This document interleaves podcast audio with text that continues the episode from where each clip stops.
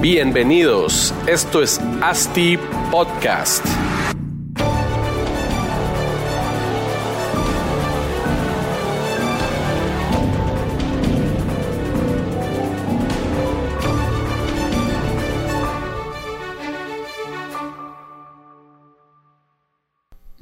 Hola a todos y bienvenidos al episodio número 41 de ASTI Podcast. Mi nombre es Marcos Penados, director de ASTI y si nos escuchan por primera vez, pues los invito a que nos conozcan más. Entren a nuestra página web www.astidesarrollos.com. Ahí eh, van a encontrar toda la información necesaria sobre nosotros. A mí personalmente eh, me pueden seguir en LinkedIn y a Asti pues estamos en todas las redes que existen en el planeta. Eh, menos TikTok, pero esperemos que pronto estaremos ahí también generando contenido de valor. Entonces, eh, el podcast del día de hoy va dirigido a todos ustedes terratenientes que en algún momento ha pasado por su mente eh, vender su tierra o participar en un negocio inmobiliario que les estén proponiendo, ¿verdad? El día de hoy, pues eh, no tenemos invitado, básicamente soy yo hablando sobre, sobre este tema que al final es a los terratenientes, vende tu terreno o apórtalo con el desarrollador. ¿Cuál es, cuál es la mejor opción? ¿Verdad? Entonces, eh, tengamos claro pues que la tierra es la materia prima de un desarrollo inmobiliario.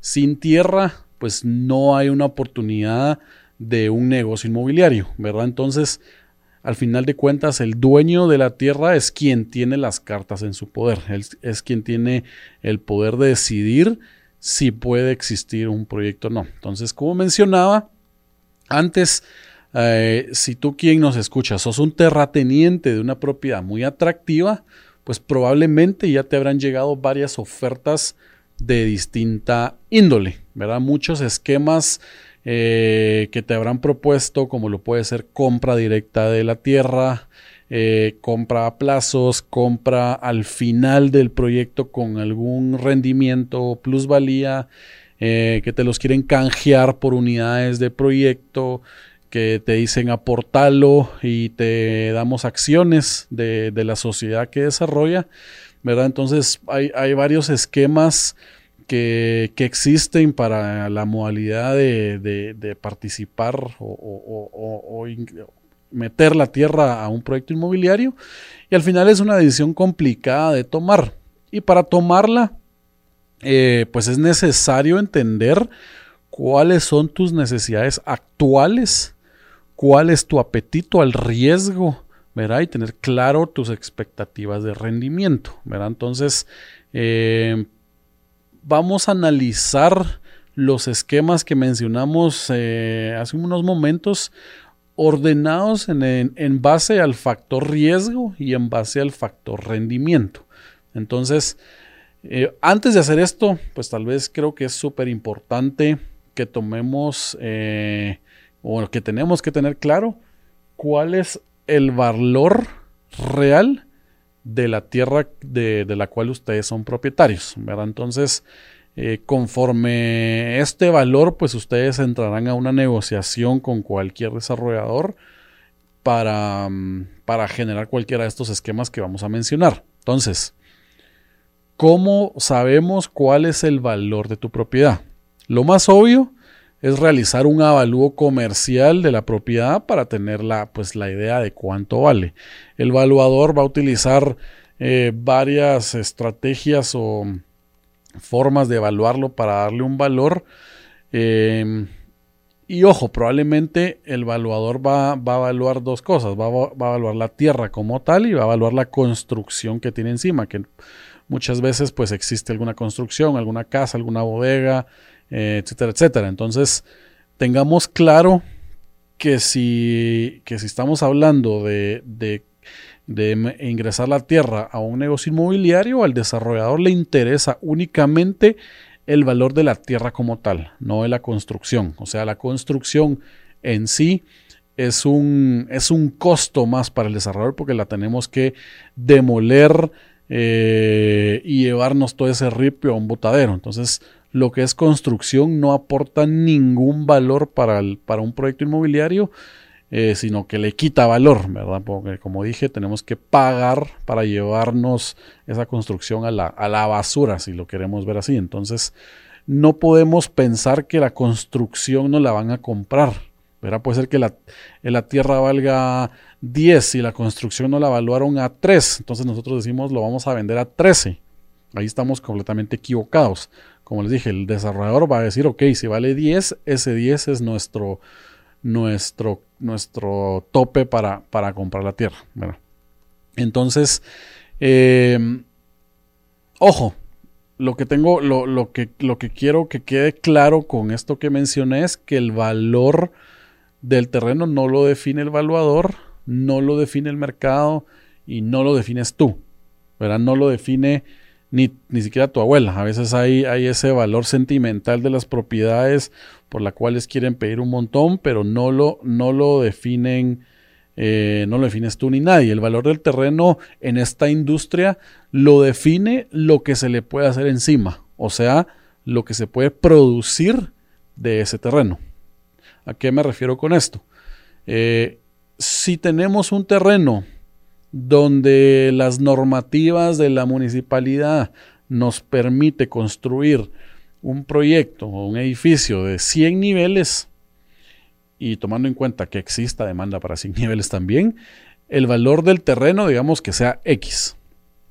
Pero si la normativa solo nos deja construir 50 niveles en este mismo terreno, entonces el valor del terreno será de 0.5x aproximadamente. No sé si me, ojalá me haya explicado bien. Eh, todo, terreno, todo terreno perdón, tiene un potencial de desarrollo, un potencial de área vendible, o sea, de metros cuadrados vendibles, un potencial de mercado, o sea, en qué ciclo del, de inmobiliario está ese terreno, a cuánto está el precio por metro cuadrado de venta en el sector, eh, ese es el potencial de mercado, entonces el valor de la tierra queda en función eh, del potencial del negocio que se puede desarrollar en él. Tomando ejemplo, también otro ejemplo, si pudiéramos eh, en, ese terreno que es eh, hipotético que estamos hablando, hacer un edificio de 50 niveles, esa es la, restricción en, metros cuadrados o en, el potencial de construcción.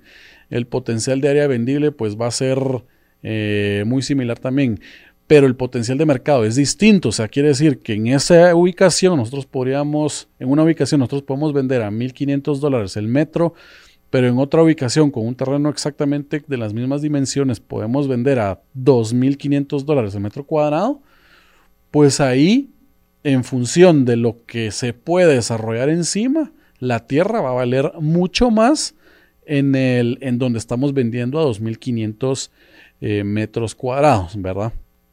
También otro factor importante que es que el valor de la propiedad no será igual en un desarrollo inmobiliario o tomándolo en cuenta para un desarrollo inmobiliario que para otro tipo de eh, negocio, digamos una gasolinera, por ejemplo. Son dos modelos de negocios distintos, los cuales cada modelo de negocio permite eh, que el valor residual sea distinto en, en, los dos casos, ¿verdad? Que la estructura de costos de un desarrollo inmobiliario y la estructura de costos de un negocio de gasolina es completamente distinto. Entonces, permite, una estructura de costos puede permitir que este valor residual sea, sea mayor al que el desarrollo inmobiliario. Y por eso eh, también vemos que en las ciudades, a veces en las principales avenidas, hay una, una gasolinera en un terreno que uno pudiera decir que es muy cotizado y probablemente ellos compraron esta tierra a, mucho, a un valor mucho más alto del que un desarrollo inmobiliario podría pagar, ¿verdad? Em, y en esta teoría del valor residual que estamos, eh, que estoy mencionando, podemos decir que el, a ver, en un desarrollo inmobiliario bajo la normativa que tiene una ciudad, eh, tendrá un volumen de venta máximo, ¿verdad? Bajo los potencial de construcción, potencial de área vendible y potencial de mercado. Em, pues podemos definir un volumen, un volumen de ventas. Eh, también el negocio, esta estructura de costos, vamos a definir el volumen de costo, digamos, el costo total del desarrollo eh, que estamos realizando. En, el costo total del desarrollo podemos decir que va incluido los, los costos duros o hard costs y los soft costs, que son construcción, eh, comisiones de, de, vendedores, honorarios legales, diseños, arquitectura, diseños, todos los especialistas, todo el tema de licencias, permiso, abogados, auditores, eh, todo lo que conlleva el, en sí el costo de un desarrollo inmobiliario. Entonces, em, tenemos pues el volumen de ventas, el volumen de costos y tenemos un margen de utilidad mínimo esperado por el desarrollador, el cual pues lo define el desarrollador y con ese margen pues uno, un desarrollador puede decir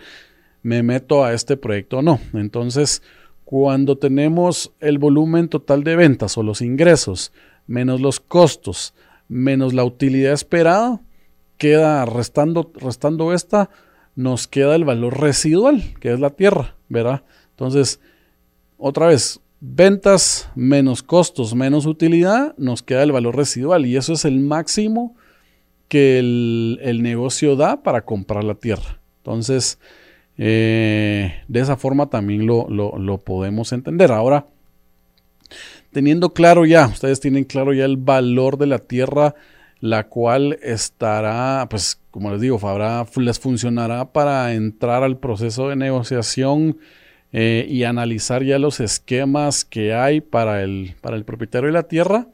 Em, vamos a pensar y vamos a, ver cómo los ordenamos, los esquemas que, que hay en función de riesgo y rendimiento que tiene cada uno de los esquemas. Como sabemos, el riesgo es proporcional al rendimiento, quiere decir que mientras más riesgo existe en el negocio, más rendimiento debería de, tener también. Entonces, vamos a, ordenarlas y vamos a discutir un poco todas para entender cuál es la que más se apega a tus necesidades como dueño de tierra o terrateniente. Entonces, eh, el esquema más riesgoso y que más rendimiento te debe traer es el donde tú como terrateniente aportas la tierra al negocio y, te, a cambio es equity del proyecto, o sea, te dan acciones comunes del proyecto.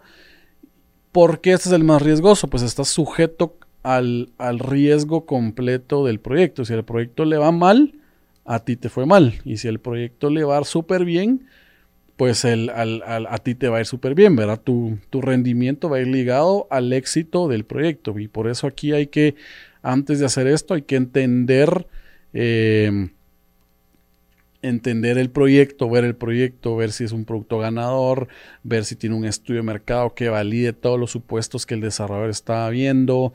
Eh, quién es el desarrollador, ¿verdad? Tener confianza en el desarrollador, que sí, que sí está generando una buena oportunidad de negocio.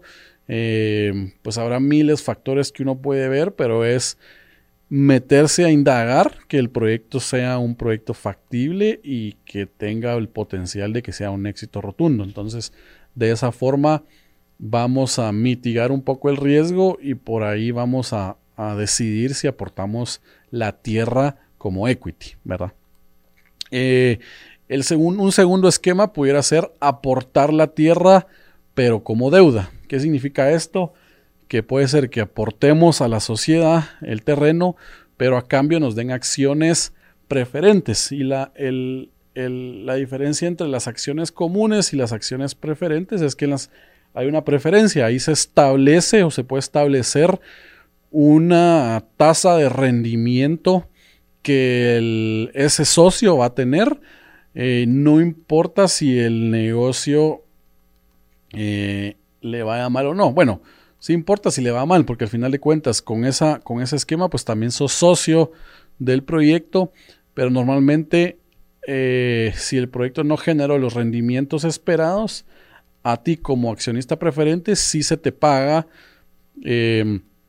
el rendimiento que esperas, porque primero cuando uno, un desarrollo empieza a generar eh, los ingresos al final, pues primero se, primero siempre, siempre, siempre se, se, cancela el crédito puente, crédito hipotecario que tenga el proyecto y luego en esa cascada primero serías tú, primero serías tú como accionista preferente que se te paga tus rendimientos y luego si quedó, si el proyecto o el desarrollo todavía dejó más utilidad, pues ya se le paga a los socios comunes. ¿verdad? Entonces, aquí también hay una forma de mitigar un poco el riesgo. Obviamente el rendimiento va a ser menor que el tener acciones comunes, por lo mismo que hablábamos que el riesgo también va a ser menor. ¿verdad? Entonces, ese es un segundo esquema. Un tercer esquema puede ser aportación del terreno a cambio de, de unidades del proyecto inmobiliario. Aquí pues dependiendo de la negociación que se haga, pues yo te, recomiendo que sí, que pues esta es, esta es una opción muy, muy, muy viable porque al final estamos, tu, costo eh, o tu inversión va a estar en, los activos tangibles que el desarrollo eh, construya. Al final de cuentas, si el proyecto tuvo ser utilidad, pero el proyecto igual se edificó y se construyó y se terminó, pues tu utilidad o tu, tu, retorno de inversión y tu capital va a estar en unidades del proyecto. Entonces en cualquier momento tú puedes decidir revender las unidades y todavía generar una plusvalía sobre, la, sobre el, rendimiento y el capital que, invertiste en, este proyecto como tal, ¿verdad? Entonces, eh, ¿por qué es el tercero, el tercero en, en, la escala de estos esquemas? Porque igual hay cierto riesgo, ¿verdad? Estamos cuando estamos en los modelos especulativos de, un negocio inmobiliario en venta, pueden suceder muchas cosas en el proceso de, mm, del desarrollo. O sea, en el trámite de licencias, pues pueden pasar mil cosas. Eh, pueden venir pandemias que atrasan en tiempos todos los proyectos. Pueden pasar un montón de cosas que pueden retrasar la entrega de las unidades inmobiliarias, entonces siempre, siempre estamos metidos en el riesgo del proyecto, ¿verdad? Eh, esos serían los tres esquemas, digamos, en, en, lo que aporte se refiere. Y vamos a entrar ahora a esquemas menos riesgosos, donde menos rendimiento debe haber, donde estamos vendiendo, vendiendo eh, la tierra. Entonces, digamos que el número 4, el esquema 4 sería una compraventa al final del proyecto más rendimiento. Normalmente, si tú estás vendiendo, pero estás aceptando que te lo paguen con al final del proyecto, que es cuando el desarrollador va a tener utilidades, eh, vas a solicitar que no te lo vendan al precio de hoy, sino te lo vendan al precio de tres años, cuatro años después, cuando el proyecto ya está terminado y ellos ya generaron una utilidad, entonces mínimo, mínimo, mínimo debe ser el rendimiento que se genera anualmente por plusvalía de la tierra, que normalmente va a ser o debería ser más alto que la inflación que existe en el país. un 3 o 4% más anual debería ser el mínimo. Eh, por ahí debería de andar. Entonces, al final también es, es tal vez en, el esquema de, de, venta, es el, el el esquema más riesgoso porque estamos dejando que no lo paguen al final. Si el proyecto fracasa en los tres años de desarrollo y construcción, tal vez el desarrollo nunca va a tener cómo pagarte la tierra y sobre la tierra quedó, quedó una construcción. Entonces probablemente otra vez te vas a quedar con construcción, pero ya nunca te pagaron. Entonces, eh, que pasa poco, pero puede pasar. Entonces ese es el esquema de venta más riesgoso que hay. Después podríamos analizar un esquema de venta en pagos, pagos durante todo el, desarrollo, digamos que si fuera eh, un millón de dólares el costo de la tierra, pues que aceptes que te lo paguen en 36 meses con una cuota mensual de, de, X eh, cantidad y con eso te vayas, vayas pagando, ¿verdad? Entonces, igual forma debe existir algún rendimiento que uno, que, tú como terrateniente tienes que pedir por darle ese esquema de pagos al desarrollador, ¿verdad? Entonces, es menos riesgoso que el que te pagan al final, pero es igual, tiene cierto riesgo porque eh, igual, si el proyecto fracasa en el año 2, pues tal vez solo te pagaron dos años del terreno y después ya no tienen cómo, cómo, cómo continuar con el pago. Entonces siempre existe un riesgo y ese riesgo tiene que estar premiado con un rendimiento extra, ¿verdad? Eh, pasemos a otro esquema que puede ser la venta con canje en otros productos. Eh, también es muy, muy común como el desarrollador pues tendrá algunas unidades en otros proyectos, oficinas, apartamentos, etcétera, etcétera, te diga, mira, yo te compro la tierra, pero a cambio de la tierra no te voy a dar unidades del proyecto mismo como tal, sino te voy a dar unidades que ya están construidas de proyectos anteriores, lo cual es pues probablemente sea muy, muy beneficioso para el terrateniente porque si está buscando dónde pasarse a vivir, pues probablemente le puedan ofrecer ya otro, otra unidad en, algún otro lado.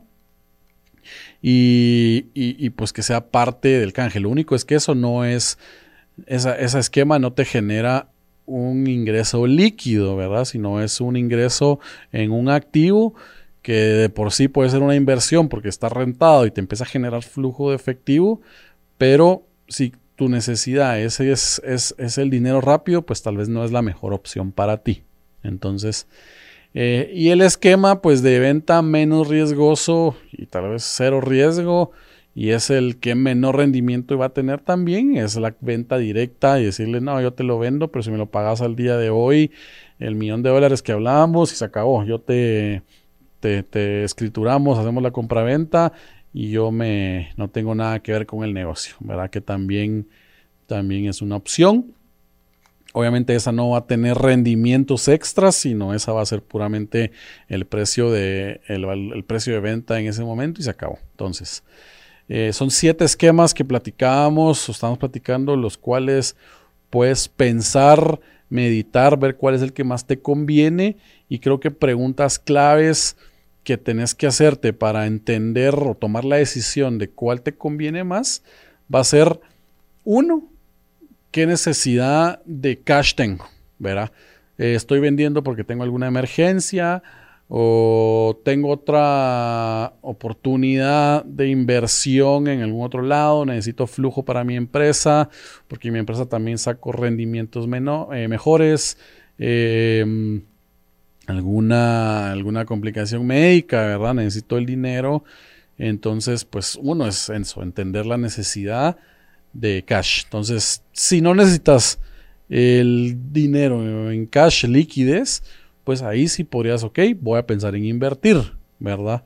No, nunca, nunca, nunca penses en vender para meter el dinero en el banco, en una cuenta de ahorro, en un plazo fijo. Ese es, podría ser el, peor error que, que cometas porque esos rendimientos que te generan en el banco van a ser muy, muy o estar muy, muy por debajo de la inversión en, en, cualquier otro eh, vehículo financiero que, que pueda hacer. Entonces, la idea es generar patrimonio, generar riqueza y, si, sin invertir y tomarse un poco de riesgo, pues no, no se va a lograr. Entonces, em, esa pregunta es, es completamente necesaria también quién es el desarrollador, con quién es que estás haciendo una negociación, eh, es de confianza, tiene una buena trayectoria, no te va a dejar tirado, tiene mucha experiencia, etcétera, etcétera. Es una, una pregunta clave. También eh, meterse con un desarrollador nuevo, pues es el rendimiento debería ser muy bueno para,